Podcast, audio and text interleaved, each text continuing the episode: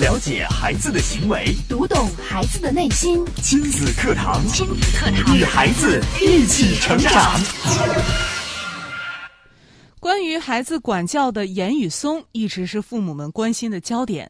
太松没有规矩，太严又会抵触。那到底管理与叛逆有没有关系呢？亲子课堂今日关注：孩子为什么越管越叛逆？主讲嘉宾：国家二级心理咨询师、亲子课堂创始人、亲子教育专家陆岩老师。欢迎关注收听。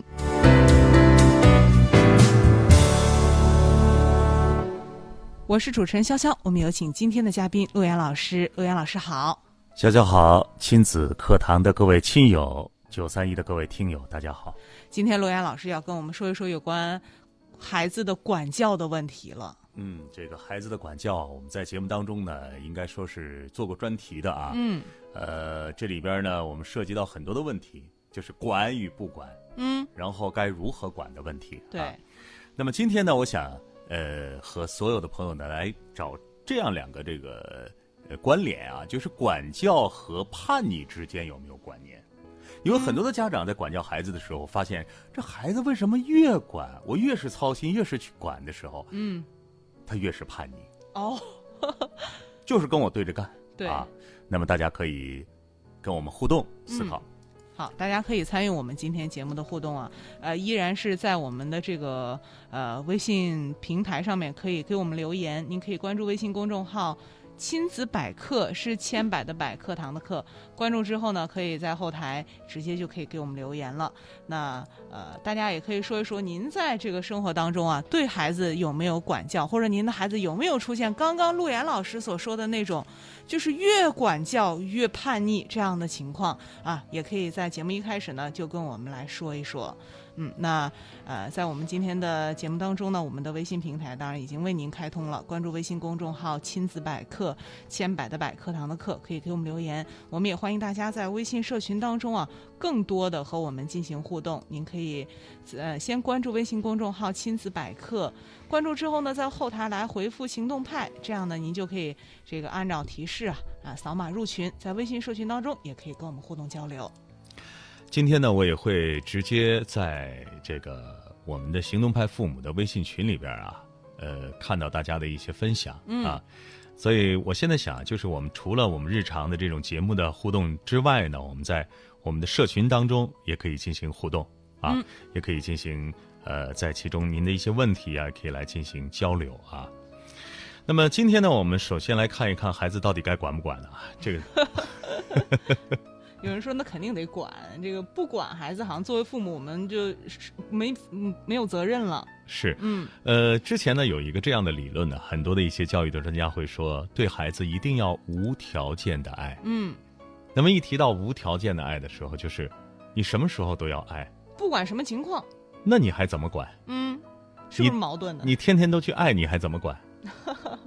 那你一管，你不就不爱了吗？就是大家会觉得爱和管是相悖的、相反的两个两个词。是，所以我想，我想先把这个管理和爱之间的关联先跟大家来讲一讲。嗯，爱呢是要无条件的，对，那么所谓的爱是无条件的，我们怎么来谈呢？嗯你看，我们生活当中很多的家长会说这样的话啊：“你要是不好好写，啊，我可就不爱你了啊。嗯，你要是再犯错，你要这个事儿你再给我犯错，你就再一再二不能再三再四，你再犯错怎么样？嗯我可不爱你了啊。嗯，对，你要再这样，我可不要你了啊。嗯，你看，这是不是都给爱前面加了一个条件？条件对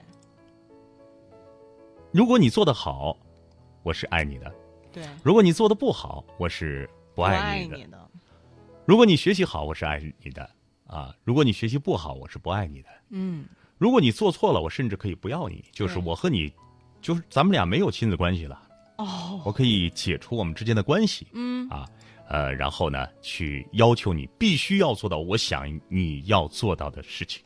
你看，我们的家长口口声声说着无条件的爱，其实他对孩子的爱是有条件的。你看，这大家就发现了什么叫无条件的爱呢？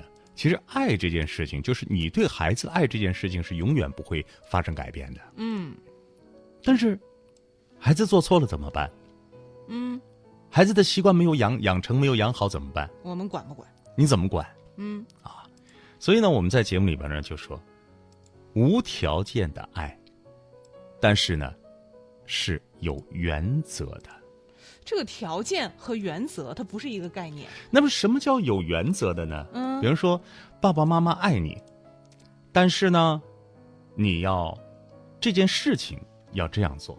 哦，我们每个人都要养成这样一个好的习惯。嗯爸爸、爸爸妈妈爱你，但是这件事情是要你自己去做，哦，而不是我来给你做。嗯爸爸妈妈爱你，但是这件事情做出的结果，你要自己面对。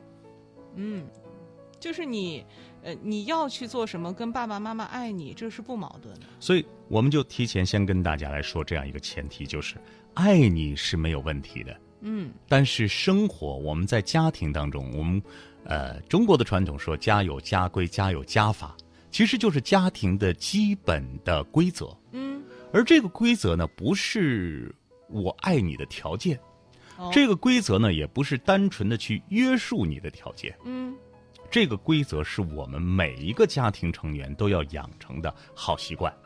哦，它是一个独立存在的，就是不以其他任何的一些条件能够束缚住它的。对，但是孩子的发展是有一个成长成长过程的，嗯他要从零岁啊，然后对慢慢的成长，长到十八岁，这这样一个过程。所以呢，各个阶段爱的方式就有所不同，对或者说我们对待孩子管教的方法就有所不同。对，那么在这儿呢，今天我也跟大家分享一个，呃，这是行为心理学的一个专家呀，嗯他把孩子的管教嗯形容了像一个漏斗一样，哦像一个漏斗一样。嗯那么他把这个漏斗呢分为两种管教模式啊哦，一种呢是大部分家长的失败的管教的模式，嗯那么另外一种呢是相对在成长过程当中比较成功的方式啊。好我们来看看这两种方式，你有没有走在这两种方式的误区里面？好那么首先看第一种方式啊，我们就是失败的管教，往往往往是什么样的呢？嗯就是零到六岁的时候，没有设定任何的规矩。嗯孩子的行为有绝对的自由空间。哦，说白了，零到六岁不管，不管爱咋咋地，哎，开心呢，嗯，快乐呀，自嗯由啊，是吧？这是这是成长啊，对吧？然后呢，呃，家长也觉得挺开心的嗯啊，想怎么玩怎么玩对，啊，想怎么整怎么整，嗯，完全是随性的。当然，哦虽然是随性的呀，这也跟家长的言传身教是有关系的，嗯，就是你是什么样，孩子就是什么样的对，啊，就是这样一个过程。嗯那么六到十二岁的，开始发现这不管不行了呀，嗯，于是怎么样，减少自己的自由空间，哦，开始吧，然后呢开始管了，没有计划，没有规矩的，开始增加各种各样的管教。嗯，没计划、没规矩的增加， 这 这个，呃，然后十二到十八岁呢，这父母和子女没有沟通关系，没有哦信任与自由的空间，嗯，孩子开始怎么样，向外发展了。哦，这是从零到十八岁一个发展的过程，那么从这个倒置的漏斗来看嗯呢，我们看到失败的模式是什么样的？孩子和年孩子的年龄和得到的自由空间是成反比的。反比，就小的时候自由空间特别大，嗯，然后越成长越成长，他自由空间越小越小。对，你越来越想自想象由一个，漏斗啊，把这个漏斗给它呃倒置在就是扣在地上。嗯小的时候自由空间特别大，嗯，然后随着他不断的成长，到了漏斗的顶的这个阶段的时候，咱们把它设定为十八岁，给它分成三个阶段。零到六岁第一个阶段就是自由空间特别大，想干什么干什么。嗯。然后呢，一到小学的时候呢，你就开始想着，哟，这孩儿这样不行啊，对一点规矩没有，对，发现该管了，生活当中什么事情都不会做嗯啊。然后呢，生活还很混乱。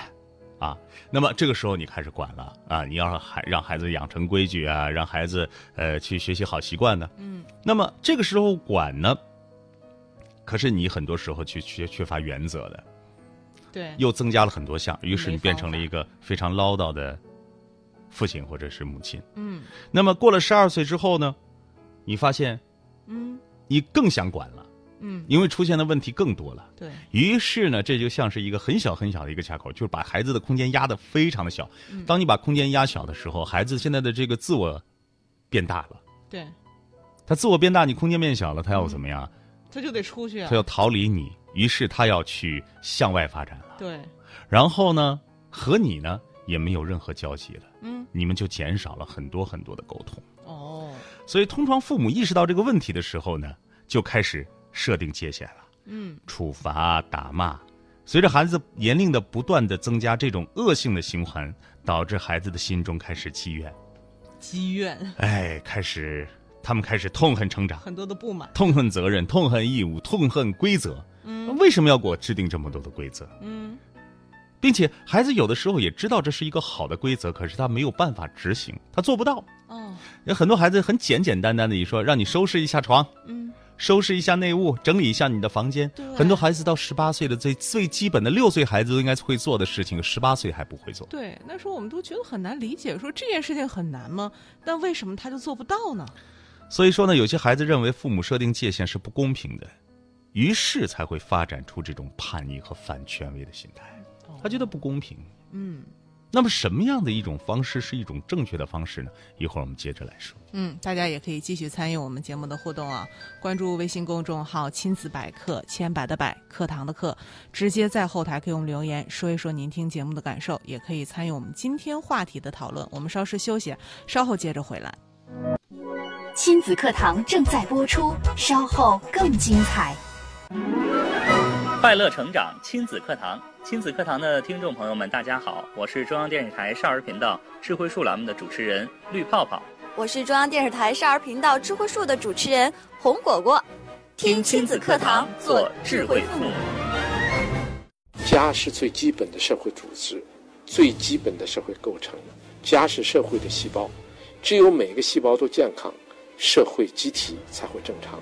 我是王立群，推荐你收听郑州电台亲子课堂，关注家庭教育，就是关注社会和谐，托起民族的未来。你的努力，你的工作，你的事业，这一切都为了什么？都为了什么？你一生为之奋斗的目标是什么？家庭和孩子。离开了家庭和孩子这一目标，人生会失去意义，我们将不可能幸福。亲子课堂给你一张通往幸福生活的地图。生活的地图。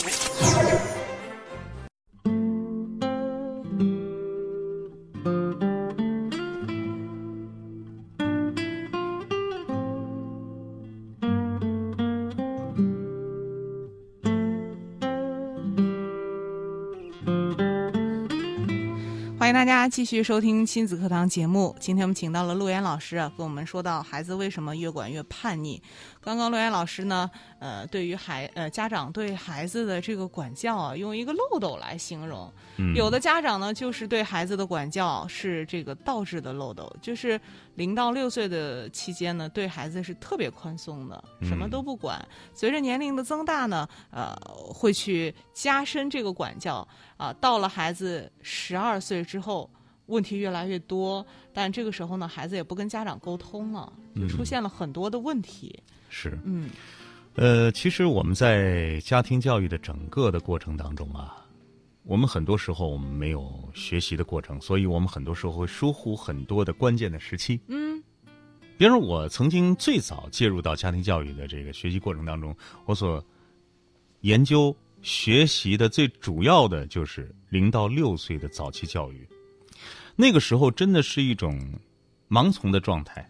什么叫盲从的状态呢？就是呃，无论是什么样的内容，我先听，嗯，然后我先去做，然后我去学，啊对，很多时候我们会有一些自己的判断啊，比方说，哎呀，零到六岁到底有多重要啊？嗯，那些和孩子陪伴的时间，那些和孩子玩的时间有多重要啊？嗯，你没有把它去呃，去去去完全接收的时候，你会有很多的一些反抗。嗯，啊。那么我开始的时候，我记得我学的第一本书是对孩子的抚触按摩，哦， 我看了一本就是国外的关于怎么样去对孩子进行抚触按摩的一本书，嗯，然后我把一篇一篇的看完之后，我终于理解了哦，原来它不是简单的一个给孩子按摩、按摩洗洗澡的过程，它是一个亲密接触的过程。哦，并且慢慢慢慢你去完全的接收和理解的时候，你发现这种亲密的过程会让孩子一一生的这个成长，他都会基于很大的一个爱的因素，嗯并且它会让你们之间的关系一直处在一种比较亲密的关系里，嗯并且他和父母之间的界限啊，他和父母之间的这种抵触的交际也会变得非常的小，哦所以任何一个时期，我觉得大家都真的不能错过。嗯那么零到六岁的这个时期，我觉得真的是一个非常关键的时期。哦现在我们很多家长呢，是当孩子进入青春期了，或者当孩子现在已经是很难管教的时候，再去想办法。当然，我们说任何的家庭教育，当你现在开始行动的时候，肯定不晚。对可是，就怕你今天不当回事儿， 明天不当回事儿，一直不行动的时候，就畏畏晚矣了。对所以我们呃行动派父母做了这么多年啊，我最大的感受就是理念都很简单，就是所有的理念、你去学家庭教育、心理学啊，但是心理学的很多的一些科目比较深的一些。他没有办法指导你生活，但是他很深奥。对但是能够指导你生活的那些理念啊，你讲出来，每个人一听都明白。哦但是很多时候我们没有去做。对比方说，你说零到六岁，我们该给孩子怎么样制定规矩？嗯什么是家庭的规则和原则，而这个规则和原则怎么在家庭里边去制定？嗯你可能听了，但你可能没有做。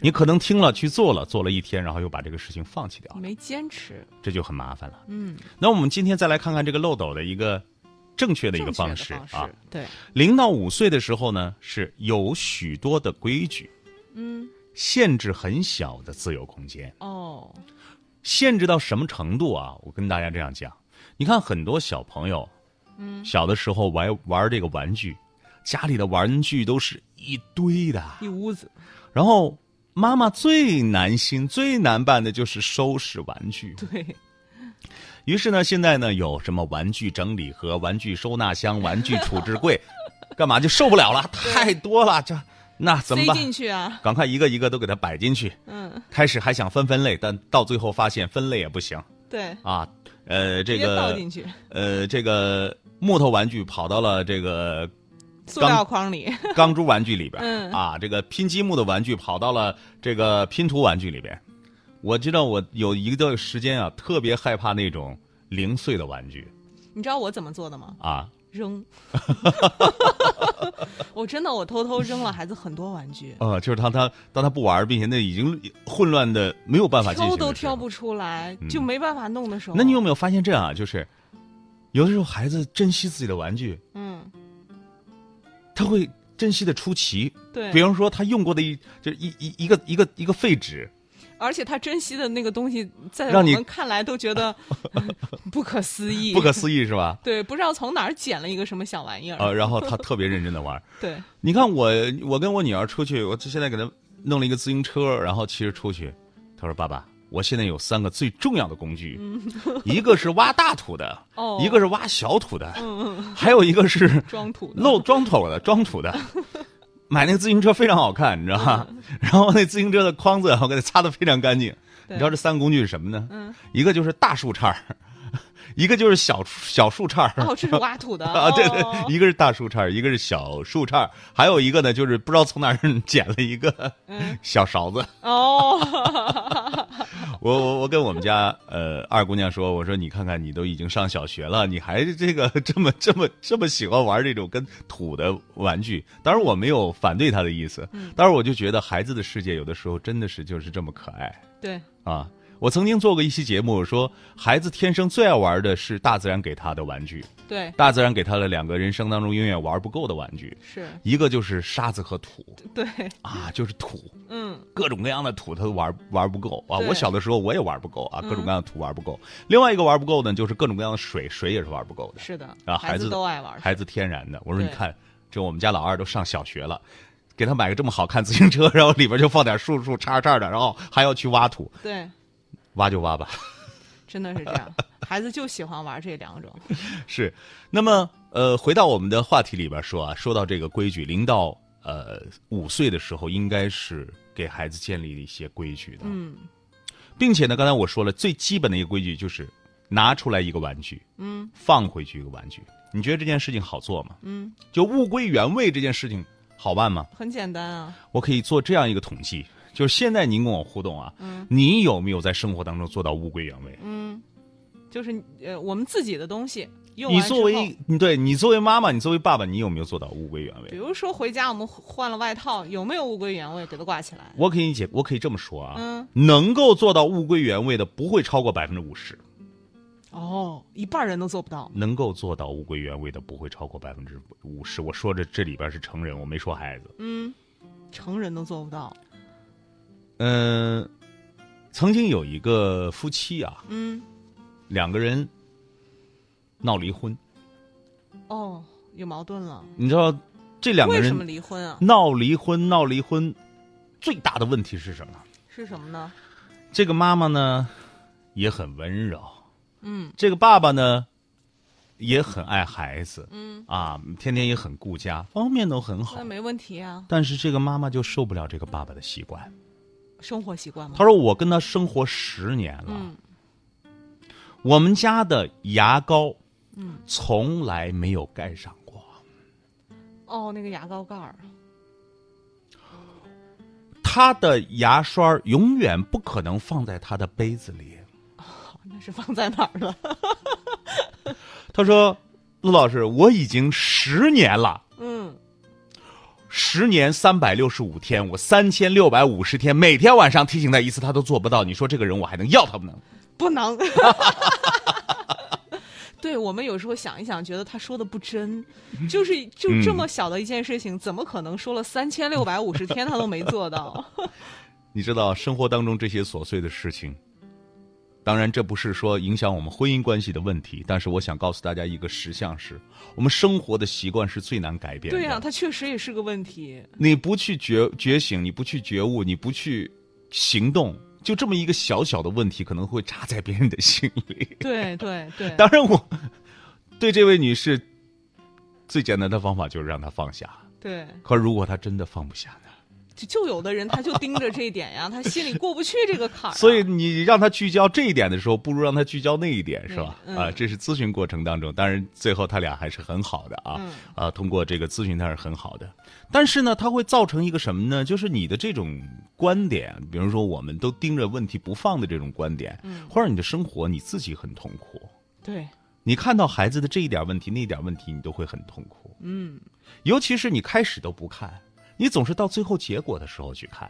比如说小的时候你什么都不管，就我说的最基本的这个问问题，就是孩子一玩具拿出来一个，再放回一个，你开始都不管，到最后玩具成混乱了，然后你又受不了了，你又说孩子你怎么这样？是，孩子小的时候，你都没有给他好养成一个良好的这个时间的习惯，对每天哎今天想玩嗨了，好十二点，嗯啊，明天了，这个太累了，十点。但是当孩子一看进入小学了，现在整个的这个日常的这个生物钟，怎么调都调不过来，对为什么呢？因为常年都是在这样的一个节奏节律里边儿，是，你就很难把它调整过来。对所以对于孩子来讲，一个好习惯的养成是需要父母言传身教的。哦是你要有这样一个合理的空间、时间给予孩子，让他能够真正的为自己负责。对所以我们说，零到五岁的时候，这个时候要规矩多一些，哦，小的时候要养成规矩一些习惯，是让孩子在一个有规矩又安全的环境下长大。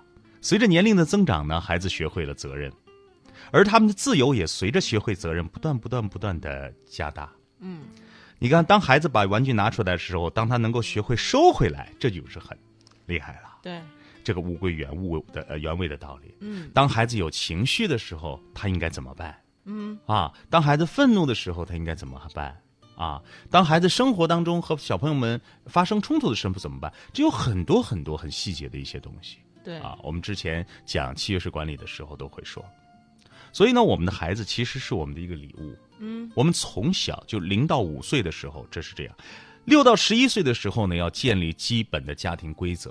哦，家规建立好，嗯然后慢慢的家规是越少越好。就是这个阶段跟零到五岁有什么区别呢？